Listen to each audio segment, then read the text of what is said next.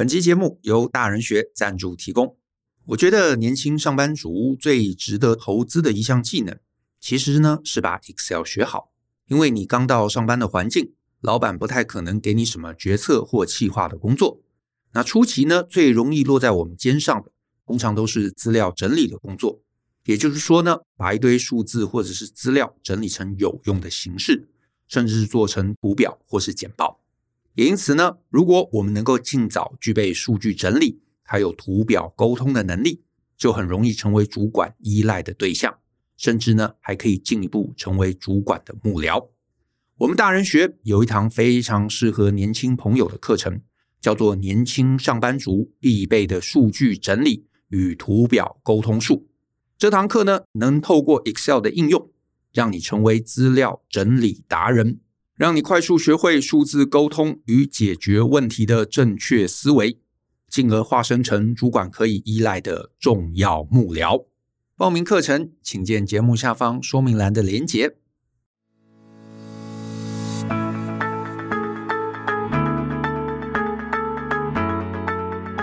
欢迎你收听大人的 Small Talk。这是大人学的 Podcast，我是 Brian。嗯、在录音的前一天啊，就是昨天啦。呃，我表哥来公司找我哈，就是呃还蛮有意思的哈。呃，这个现在这个学期刚结束嘛，那我表哥他以前是宏基公司一个很资深的行销，负责国际行销的主管，然后他退休了，然后因为他是成大公社系的。啊，毕业的，然后他跟很多公社系的老师都是学长学弟的关系，所以上一学期他退休了，他就呃回到成大公社系去带一门课程，啊，是谈这个国际行销相关的。然后他为了让他让这门课程啊，呃，给同学更多的东西，他就找我一起合作，然后我就推荐给他我们公司代理的一个美国的商用模拟器，基本上就是让同学们分组去开一家。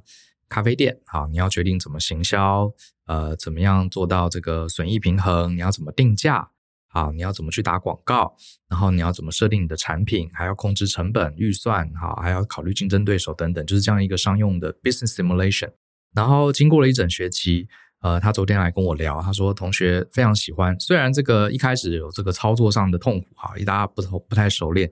而且念工业设计系的学生，他本身比较少接受商科这些数字的训练，所以一开始呢，他们这个玩的时候，诶，有很多疑问。可是慢慢一整个学习下去啊，这个同学们都觉得收获很多哈，而且玩得非常开心。然后也有很多同学跟他说，哇，要要是不是这门课啊，他从来没有想过哈，原来开一家咖啡店，真正很重要的是背后的这些数字，好，还有营运。然后昨天就在聊这件事情，觉得蛮开心。然后我就问我表哥说。你还有没有再要再接下一学期？我表哥说：“哦，这样子搞一学期好累哦，这个要想想。”然后呃，在这这个学期，因为成大也是我的母校嘛，然后呃，我也很开心哈，有机会去成大公社系讲了一场演讲，跟大家聊聊这个一些商业的事情。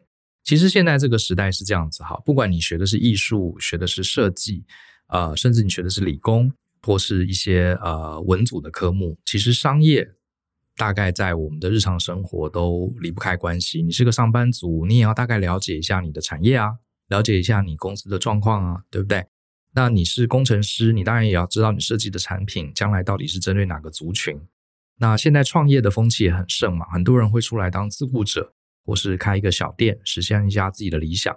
然后你就会遇到问题啦。第一个，你该怎么控制预算？你钱该花在哪里？呃，你的商品该怎么定价？你该透过什么样的渠道？然后你怎么知道自己到底有没有赚钱？啊，有入账不一定代表赚钱哦，对不对？那财报也是很基本要看的。所以其实我觉得人人都应该去学习一些商业的知识。这是从这次跟我表哥哈这个合作成大公司的课程得到一个启发。确实，同学也很认真在学习，相当不错。那另外一个我想跟大家聊的就是，呃，其实你看哈。现在的学校，像我自己在呃成大公社，我也跟了这个成大公社的一位院长哈聊天。虽然啦，我们在节目里面有些时候常常这个对现在的教育制度有一些批判，不过我得说一下哈，现在台湾啊有很多很多的大学教授，包括我的同学或者我这次认识的呃成大设计学院的院长哈，还有就是呃我表哥他们，他们其实真的非常非常尽一切的可能哈，我。很热忱的在做这个教育。当然，整个大体制的环境不是说改就能改，可是至少这下面每一位老师、每一位教员都很认真的在设计课程，很认真的站在同学的角度，好，希望能在这个体制下尽量带给他们一些新的学习跟新的刺激。这部分其实我还是蛮感动的哈。所以呃，虽然我们常常讲哦，我们很多成为成熟大人之后遭遇的问题，是因为从小这个僵化的教育、僵化的体制、读书考试造成的。呃，我还是这样认为。可是这并不能抹杀所有教育从业人员他们的努力。老实说，一个国家好，教育制度越来越好，倒未必是看谁当了总统，对不对？当然，当了总统，当了教育部长，他有更大的权力。可是他们也要听民意啊，对不对？我们是民主国家嘛，他们也要听老师们、同学们是呃的回馈意见，啊，他们才是第一线的人员。所以我也蛮尊敬这些大学的老师，不管是正职的还是业界的。呃，讲师啊，我觉得他们还是真的很用心，很用心在为台湾的孩子们在努力。好，前面就闲聊了哈，这是最近发生的事情，跟大家 update 一下。那今天这一集呢，呃，我想跟大家聊一个很很有趣的议题哈。呃，前一阵子我们大人学下课后的社团，呃，by the way，这是一个私密社团，如果你有上过大人学的任何课程，实体线上都可以加入哈。在大人学下课后在脸书，可是它是实名认证，所以你要填资料。那这社团里面有上千人哈，各行各业都是很优秀的大人学同学。那前一阵子在社团，应该是在社团吧？哈，我记得没错话，有同学就突然聊起了说，呃，大家第一次看到 Joe 跟 Brian 对他们的印象是什么？然后就很多同学很有趣，他们就贴了一些图，还有一些梗图，就是他第一次见到我们的印象。然后我就记得有一个同学，他就放了一张一只狮子的。雄狮的照片，他说这就是他当初看到 Brian 的第一印象，我觉得还蛮神奇的哈，我从来没想到我是一个狮子，好狮王这样的一个形象哈。然后就有同学说，对 Brian 这个人气场非常强，尤其是不笑的时候非常可怕哈。这个这个还蛮有趣的哈，因为我自己对我自己的看法完全不是这样，我觉得我好像有些时候还太没。这个太没有架子哈，这个有点太温和了。结果没想到还不止一人这样讲啊！原来我在大家的形象像一头狮子一样，气场很强。然后在上课的时候，呃，最近刚好有同学问我，哈，是我们很熟悉的同学来上我们大人学的公开班课程。他私下就来问我说：“哎不然老师，要怎么样才能像你这样这么有自信？”好，呃，其实说实话，自信这件事情，我从小到大好像也不算是我的一个特别的优势。我相信，呃，跟我一起长大的同学们、朋友们、家人们，好像我从来没有听过他们。他们呃，当然偶尔会给我一些鼓励啊、称赞，可是我还真没听过有人称赞过我很有自信。反而是这些年，我上台上的比较多，讲 podcast 讲的比较多，开始确实确实慢慢有一些朋友说：“哎，老师你是怎么培养自信的？”好像我变成一个有自信的代表人物哈，我自己也觉得蛮妙的。然后。老师说，同学问我要怎么变自信，我也没有回答得很好，因为我不知道我是自信的。Anyway，我知道我不自卑，可是到底要怎么变自信，老师说，我也不晓得。那最近刚好我在看一本书，诶，有了一个很有趣的观点。好，我有，所以我今天这期来跟大家分享自信这件事情。呃，这本书是现在非常有名的一位心理学家，他应该是加拿大人，哈，他目前是多伦多大学的教授，心理学教授，然后他之前是哈佛大学的心理学教授，他叫 Jordan Peterson，好，乔登皮特森，他写了一本书叫做《生存的十二条法则》，那这本书我正好在看，还没看完，可是看了第一篇就觉得蛮有意思的。你看这本书书名就很好玩，它给了它真的是十二个篇章，告诉你我们生存在这个复杂的世界里，它给你的一些建议。好，里面第一篇章刚好就讲到自信这件事情。那也因为这一篇章非常的有名，听说这本书全球一下就卖了三百多万本哈。那它也是被公认呃被纽约时报评为这个时代最重要的思想家之一。然后，甚至很多网友戏称他叫“龙虾教授”。为什么叫他“龙虾教授”呢？就是《生存的十二条法则》的第一篇，他提到了龙虾这件事情。好，我来跟大家简单 highlight 一下啊。他说啊，这个为什么他们要研究龙虾呢？因为第一个，龙虾它的神经系统很简单，而且龙虾是很容易研究，啊，不像人的神经系统这么千丝万缕，很复杂。然后呢，龙虾又是一个社会化动物，它非常有这个高低啊，这个权威跟这个卑微之分哈。然后这个比较有权威的位阶比较高的龙虾，它就会占领大量的领地，占领大量的食物，然后打架也比较猛。当然，它也会取得交配权哈。这里主要讲的是公的龙虾，就是所谓的 leader 的龙虾。然后他们也非常强调社会化啊，有分等级的哦。好，然后呢，根据他们的研究发现哈。这个龙虾天生每个人身上的这个有一个荷尔蒙哈，这不知道算不算荷尔蒙，就是血清素的高浓度高跟低，会直接决定这个龙虾在群体里面的地位。有些龙虾啊，它生下来啊，它的血清素浓度比较高，通常呢，它们的这个行为啊就会更有自信，而且它真的就会成为领导者，占据更多的资源。比方说，两只龙虾在抢地盘，在打架的时候。其实不用真的打，这个科学家就可以从这两只龙虾平常的血清素的浓度，可以判断哪一只会赢。血清素比较高的龙虾呢，通常它就会张牙舞爪，比较敢威吓对手。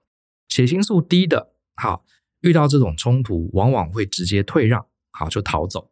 其实龙虾呃，很多时候不一定真的会打，好，两个会摆出架势，光从这个架势，彼此就可以大概知道。好，对手好不好惹？那通常呢，比较赢的、比较容易胜出的，就是这个血清素，好，血清素浓度比较高的龙虾，而且它还会形成一个循环，正向循环。什么意思呢？血清素高的龙虾在呃发生冲突的时候，它的两只螯会打得比较开，好，会比较猛，会比较敢前进，然后最后它就很容易赢。它赢了之后，好，也会产生进一步的。这个血清素再度提升，所以呢，这有点像是有钱人还会更有钱，穷人只会更穷。好，明明应该财富应该要平均分配比较公平，可是没有。你会发现，本来就家里有钱的小孩，他更懂得怎么赚钱。好，这个平常不会家里都穷的小孩，他很容易去世袭。龙虾在这个社会群体也有这种叫马太效应，好还要更好，差还要更差，而不会去平均 balance。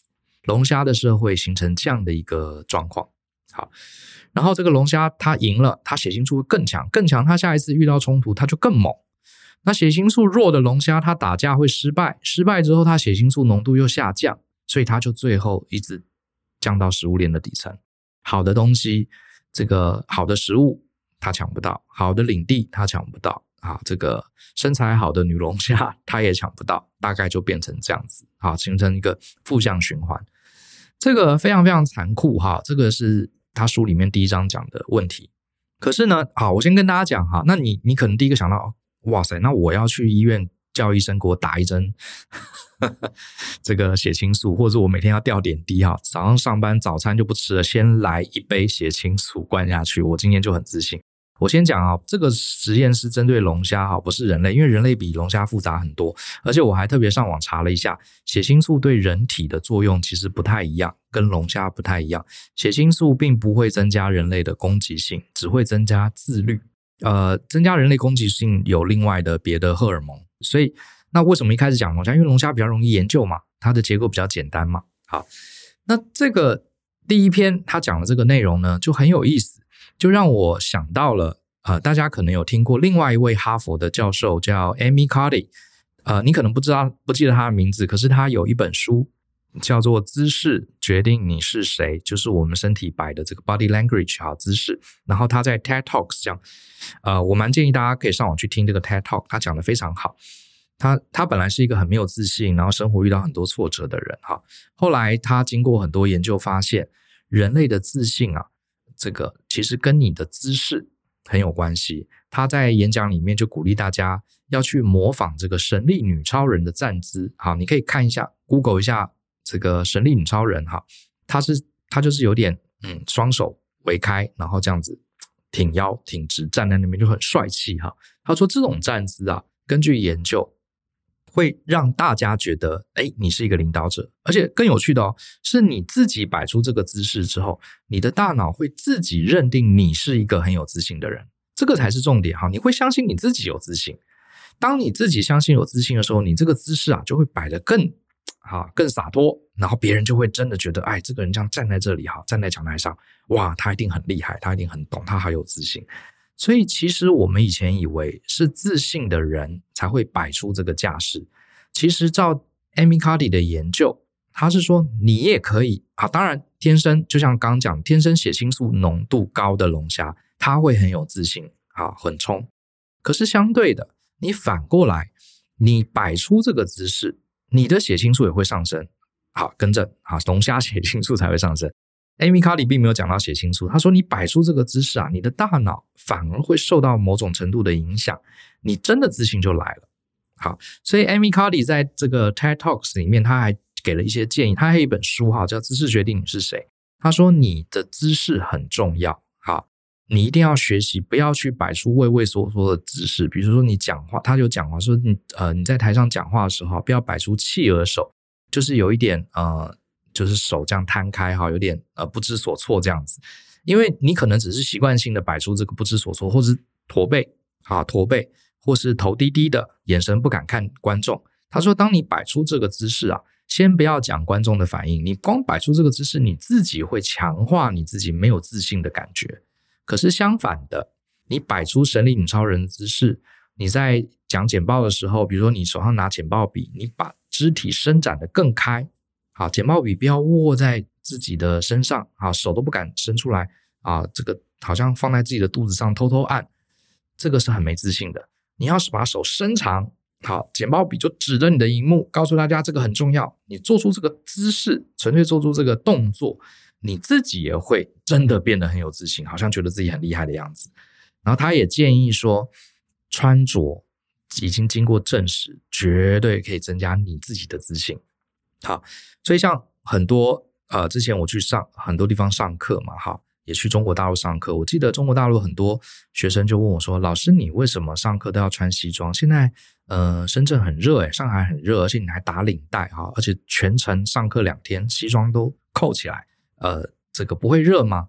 其实呢，呃，久了也就习惯了哈。他说：“其实我们这里上课很轻松的，你不需要穿西装。”其实他们有所不知，我穿西装不一定是为了同学，不一定是为了配合场合，而是让我有一种穿上战袍、一种战斗的感觉，我自己会更有自信啊。所以刚好也符合了这个 Amy Cuddy 啊他的建议。那我们再回到刚刚讲那个龙虾的实验，其实他说啊，自信这件事情啊是可以反过来也成立的，也就是说呢，假设我们。呃，给这个龙虾一些血清素的帮助，它真的姿势就会展开。它姿势展开之后，它就进入一个好的循环，好，它就会更有能力去吓住其他的龙虾。当它成功的吓住其他龙虾之后，它自己的血清素就会分泌的更多。好，所以其实这个龙虾跟血清素研究，跟这个姿势决定你是谁的 Amy Cardy，我觉得有点异曲同工之妙，异曲同工之妙。好，我们很多人都觉得。哦，我也好羡慕某某某哦，我希望可以更自信一点。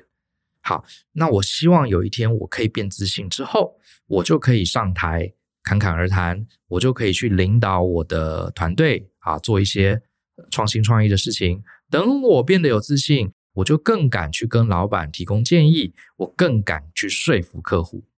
我们很多人都觉得自信呢是一个我们内在的东西，它必须要先存在。我才能做这些事情，很像是说啊，我一定要有钱啊，我才能买房子、买车子。其实呢，自信跟金钱其实是不太一样的。对，没有错。我们看到有一些人或者是龙虾，他可能跟他的成长、教育，甚至跟他体内的荷尔蒙有关系。确实，他一生下来，他天生就很有自信。好，没有错，确实有这样的人。可是呢，这并不代表这是获得自信的唯一途径。好，我再讲一次哦。我们确实可以看到很多人，他什么都没做。好，可能他的从小的教育，从小的爸爸妈妈给他的训练，或是他纯粹身体的某一个荷尔蒙浓度比较高，都有可能。或者是他纯粹因为他长得好看，有一些呃先天的优势，所以他从小就很有自信。好，这是有存在的，这件事情我们是认同的。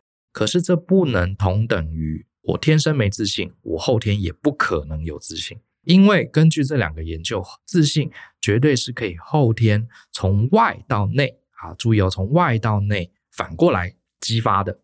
好，我们都以为我内到外，我先有自信，我才能做有自信的事。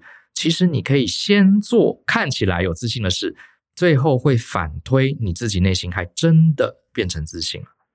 好，这有点像是自我印证的预言。哈哈，我先把自己假装成一个自信的样子。好，我穿上专业的套装，我的动作非常的落落大方，然后我很敢在公众面前发言，然后我的肢体语言尽量去锻炼。哈，讲话的时候不要驼背，眼神要看着大家。我强迫自己去做这个事情，做久了之后，诶，我自己真的有自信了，弄假成真了啊，有点这个概念。假的假久了，它就变真的。而且，当你自己内心真的有自信的时候，它会成为一个正向循环。你练习这些外部的条件，把自己拉高，装作一个自信的人，最后你自己内心会有自信。然后你内心有自信久了，旁边人也觉得你很有自信。当旁边的人觉得你很有自信的时候，哇，你又受到鼓舞，你的动作又更开展，然后你内心又更有自信。有没有感觉？这是一个正向正回收，好，正向循环。就像是刚刚讲龙虾，可是龙虾不懂这些嘛，龙虾不会听 podcast 嘛，对不对？所以他不知道有这个方法，所以他只能仰赖先天。可是我们人比龙虾进步多了嘛，所以是人吃龙虾，不是龙虾吃人。我们知道，我们假设先天不是一个很有自信的人，你知道了这个资讯，好，这个知识是很有力量的哦。他们两个分享这个知识非常有力量。诶，我先天就不是一个有自信的人，我先天也各方面成绩也不是很好，长得也不是很帅。家里也不是很有钱，可是没关系，好，反正 讲白一点，不能更差了嘛。那我为什么不赌一把？我做出有自信的样子，我练习嘛，这个我可以做嘛，对不对？下次我有机会，我就举手。好，老板问有大家有没有什么新的看法？我形成我看法，我就举手。然后呢，谁愿意上台？好，教大家这个新的技术。好，老板让我来。谁愿意来承接这个专案经理？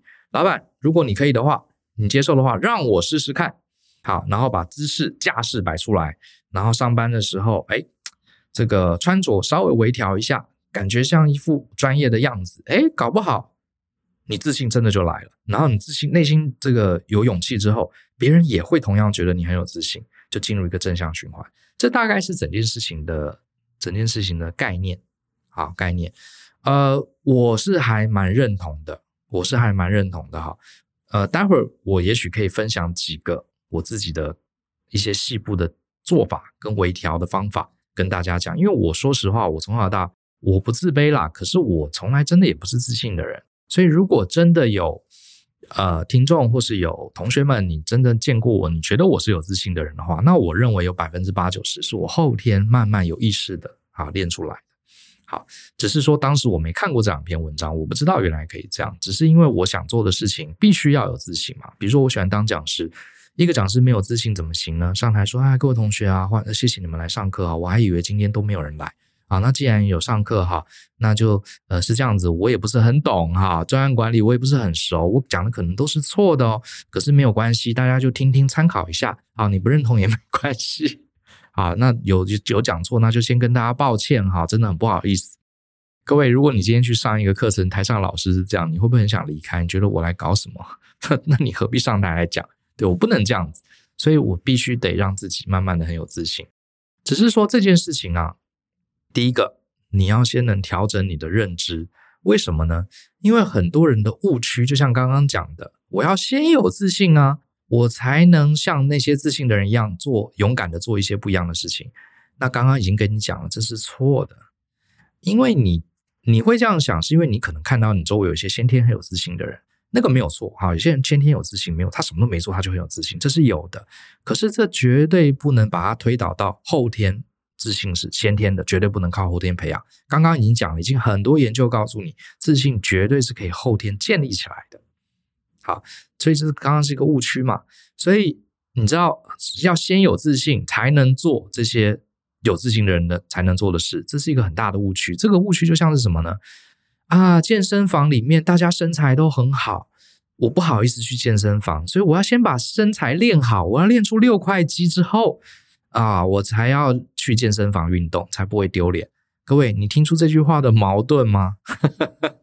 我要先把身材练好一点，对不对？有六块肌了啊，这个有马甲线了，我才敢去健身房。可是你应该搞错了，你是要去健身房练，你将来才有可能练出六块肌跟马甲线吧？是不是？可是很多人的观念就就不太 make sense。好，我还听过有人说什么：“哎呀，现在那个我我想要把英文练好，然后我想要找外国老师来教我英文，可是啊，我得先把英文练好，我面对外国老师啊，才不会丢脸。你就是因为英文不好，所以你才要去找老师，不管这老师本国外国都一样，你才要去找老师练啊。你要先开始做好有自信的人做的事情，你最后才会真的有自信。怎么会说我是英文要先够好，我才能去上英文课？我这个身材要够好，我才能去健身房？那我认为啦，这个说法要不就是逻辑矛盾，好的很严重；要不就是其实只是拿一种说辞，好给自己安慰，让自己知道，哎呀，我不想改变啊，其实就是不想改变的意思啊。好，在我眼前看，可是如果你是真心想要让自己变好，最好的方式就是先做啊。好，就像学学中文好了，你小时候是怎么学，怎么学会中文，怎么学会母语的？还不是生下来的时候就。咿咿呀呀的乱讲一通，然后有些时候还逗得大人哈哈大笑。你说哦，我不能讲中文，我得先去培养中文的能力，我才要说出中文，这不是很好笑吗？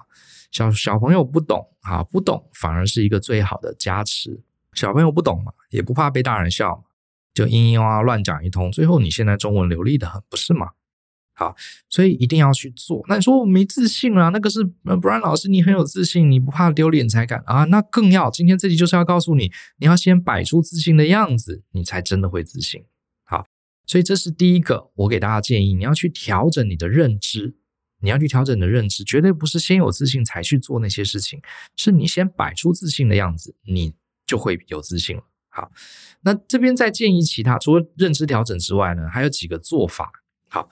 我觉得照这个龙虾的理论啊，它其实让我想到这个动漫里面，好，里面不是有什么魔法师啊，或是战士啊，要发大招前都会有个动作，对不对？都会有个集气的动作。好，比如说我要这个使出龟派气功，对不对？他一定有一个很帅的姿势，然后集气啊，手上凝聚了很大能量，然后砰一下把它打出去。其实呢，我觉得自信也是这样。你要用一些姿势跟一些动作来集气，这个集气啊，就会让你充满能量，你就真的看起来很有自信了。啊，比方说，好，比方说，我的建议是怎么集气？平常就要集这个自信的这个斗气，把它集起来。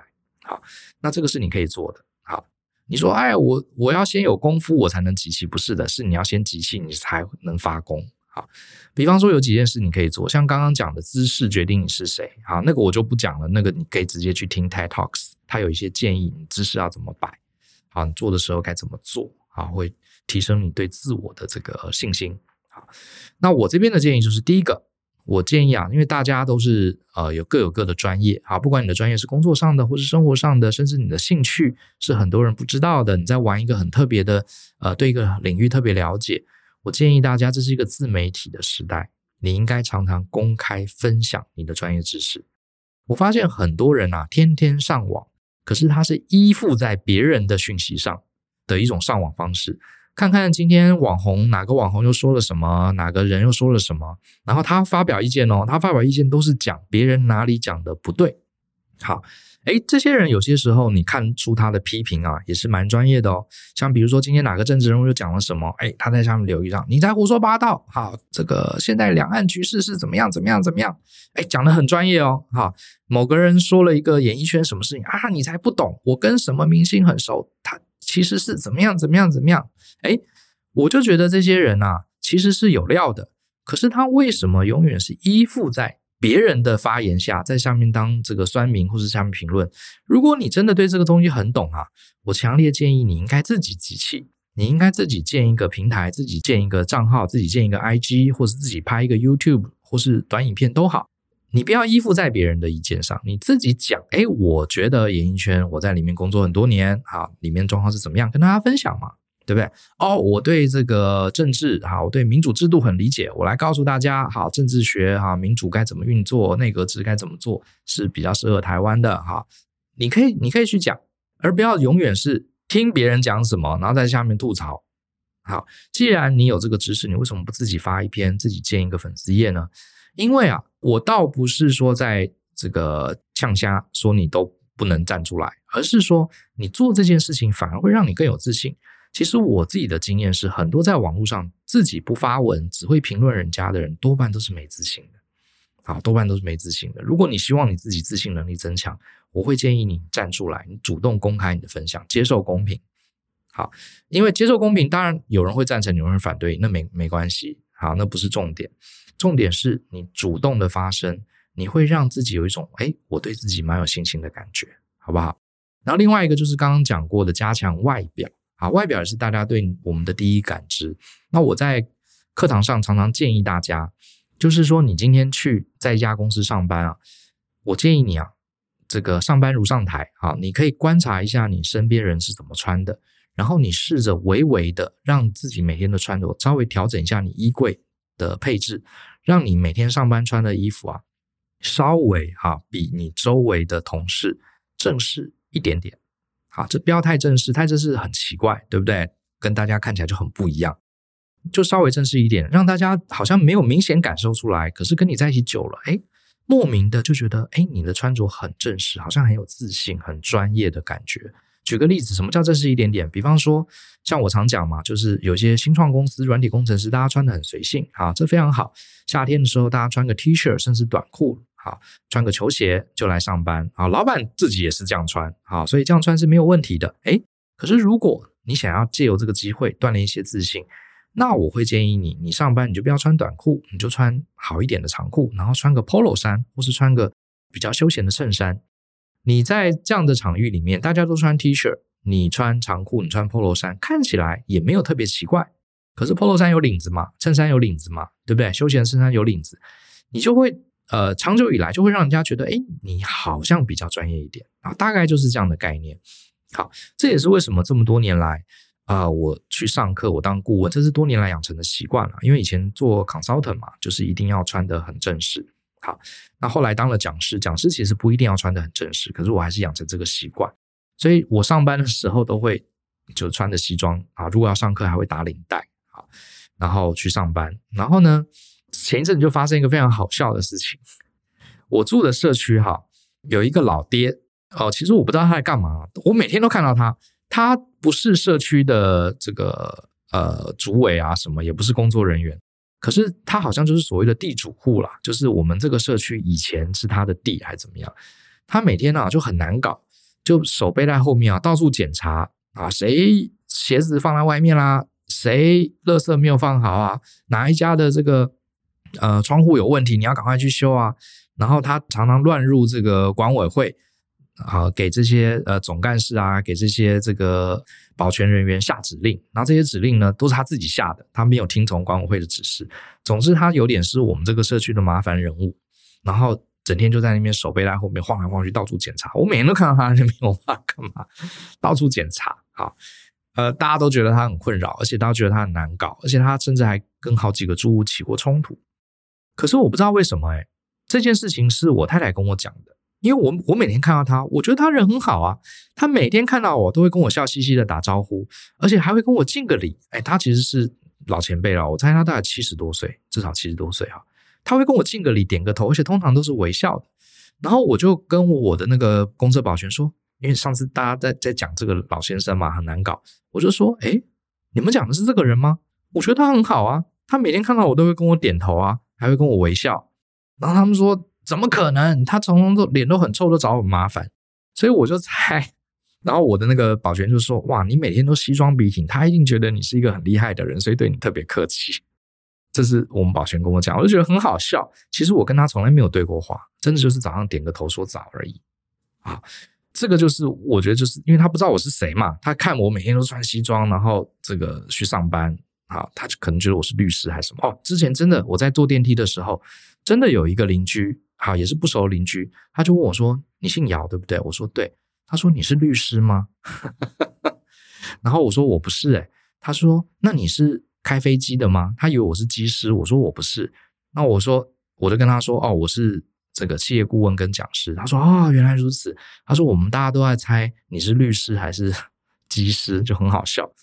可能机师是因为我常常。”推了大箱子出去，哎，我觉得你看，我什么都没做，我也没跟他们，我也没进管委会，好，我纯粹就是穿着，就会让大家有一种觉得这个人好像还 OK，啊，至少那个老爹他就从来没有找过我麻烦，他找过很多人麻烦，他就是没有找我麻烦。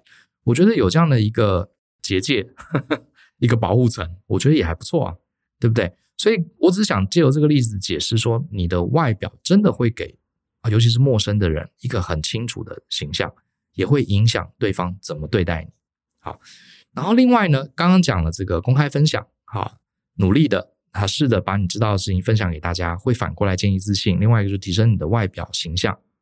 第三个，我给大家的建议，我觉得也是蛮有用的，就是我们在职场、在生活也好，偶尔会面到一些突发状况，让我们不知道该怎么办。比方说，老板问了我一句话，我一下不知道答案，啊，或者是客户问了我一件事情，或者是公司突然间突了一个突发状况，让大家很慌张，不知道该怎么做。我觉得遇到这种事情的时候啊，呃，我建议大家可以试着练习哈，找我自己也不一定每次都做到，可是我会有意识的去练习。就是当你面对这种突发，你不知道怎么反应的状况的时候呢，就不要做任何反应。比方说，好，这个有人问了你一个很难堪的问题，或者是有人问了你一个你根本搞不清楚的问题，然后与其你很紧张，因为这个问题可能很敏感啊，或是刚好问到你的痛处啊，通常我们就会有情绪。这个情绪一来呢，我们就会想要辩解，或是想要证明自己，这是人的一个很基本的保护机制。可是，当你出现这种辩解，当你出现这种很慌张，想要这个为自己开脱，或是想要保护自己的言语出现的时候呢，其实就是释放出一个很清楚的讯息，就是我害怕了，我慌了，所以我要保护自己。所以，当然你的自信值又降低了。可是，如果这时候你被问倒了，你就一副泰然自若的样子，不讲话，眼神看着对方，然后。或是人家以为你还你陷入沉思，人家以为你陷入思考，人家以为你不想回答，你会展现出一种很强的自信感。其实你心里是怕的要死，什么都不知道。这也是一种从外表影响内在的好的行为。因为我后来就发现啊，我以前当顾问的时候，还年轻的时候，跟着我一个前辈一起去客户那边。一开始呢，我几次我自己去。然后客户呢，常常会问我一些事情，我真的答不出来。他问说：“你们这个系统如果遇到这个状况，他会怎么回应啊？或是这个系统这个功能我们可不可以改啊？或者是你们的合约能不能在这边做调整啊？我们用另外一种方式来计价会比较便宜啊？”老实说，我当时是个菜鸟顾问，这每一个问题都把我问到。然后通常我的反应是什么？就会很慌嘛，说：“哦哦，那我又不能说不知道，对不对？对方把我当顾问啊，我怎么能说？哎，我这我不知道，哎。”好，然后我就说啊，这个应该是这样吧，嗯、也不一定哈，有些时候可能是这样，嗯、这个这个这个这个呃，我我我再问一下好不好？这个诶，这个我不清楚诶，好，但是你的意思是什么呢？老实说就是很慌张啦，好，慌张。然后对方一看，其实对你是丧失信任。然后后来呢，我跟着我一个前辈，啊，老实说说是虽然说是前辈，他也没大我几岁啦，可是他就是一个很沉稳、很专业的顾问。我跟他去呢，这个姐姐啊就好厉害，我真的超级佩服她。我们一起去的时候，后来也被客户问到这些问题。当然，这里面有很多问题他是知道答案，他可以直接回答。可是也有很多问题他其实也不知道。然后这个姐姐呢就很厉害，她就这样看着对方，就说：“这是你想问的问题吗？”他就这样子哦。然后对方说：“哦，对啊。”他说：“嗯，这是个好问题，我晚点再跟你更正确的答案。”就是这样子很沉稳，然后对方说：“哦，好，没问题。”甚至有些时候客户说一大堆啊，你这个被降价什么？他就说：“嗯，不行，因为这个就已经是我们的最低价了。”他就是这样稳稳的，甚至有些时候不讲话，看着对方说：“嗯，今天会议我们不讨论这个。”然后客户通常就闭嘴了。然后我那时候觉得超崇拜他，好酷哦！其实你你有没有注意到，他其实基本上没什么都没讲，甚至有些时候他还沉默，留了一段空白。那整个气场就全部从他背后爆发出来。后来我回去就问他说：“哎，前辈，那刚刚那个问题怎么办？”他说：“回去再查给他喽。”然后我说：“那可是我们当下没有回答，没有关系吗？”他说：“我不知道啊，因为我不知道他的答案呢，我得回去查资料。”然后我就觉得，哦，原来他也不知道这题的答案。可是你看他的表现就可以震慑出客户，我的表现就不能震慑出客户。好，所以同样是不知道答案，呃，你与其慌慌张张的乱讲一通，甚至有些人还会故意编一个错误的答案来误导客户，这些呢都不如很沉稳的应对。啊，你就稳稳的，好，反而客户会对你很相信。好，所以这些就是从外表反过来，好提升自己内在信心的一些做法，我觉得还蛮有意思的，也是今天看了这本书，呃，得到了一些一些启发，也印证了一些我以前跟前辈学习的一些呃小撇步。好，所以今天分享给大家。然后我们来很快做一个总结，今天讲了什么？第一个，根据龙虾理论，哈，确实有些人天生有自信，这个没有问题，就像那些龙虾，它天生血清素浓度就高，可是这并不代表。我们没自信的人，后天是无法培养的啊！这个他特别注意，很多的研究已经告诉我们，自信是可以培养的。第二个呢，培养自信，并不是说先莫名其妙让自己有自信，才能去做那些有自信者的行为。其实你应该反过来，你应该先扮演出有自信的外表，包含你的语言，或是你的身体语言啊，或是你的穿着等等，它会反过来为你自己灌注自信，就像是要发工钱去集气一样。那第三个是我补充的一个建议，所以那到底我该怎么做呢？其实很简单，你应该好好的去观察你身边你觉得他很有自信的人，从模仿开始。好，你去模仿他。你觉得，比如说你的老板觉得很有自信，你的同事很有自信，或是你觉得某一个电视上的名人，你觉得他很有自信，其实你就去模仿他，好，就去模仿他，学他的样子。好，趁四下无人的时候，照着镜子扮演一下，甚至把自己的样子拍起来。好，就把自己当成演员。扮演成他的样子，哎，慢慢的，你的自信可能也因为这样的方式被培养出来。好，好吧，大概讲到这边，希望这集对大家有一些小小的收获。希望大家呢都成为呃很有自信又很自在又很自由的人，好不好？那就相信思考，勇于改变。我们下次见喽，拜拜。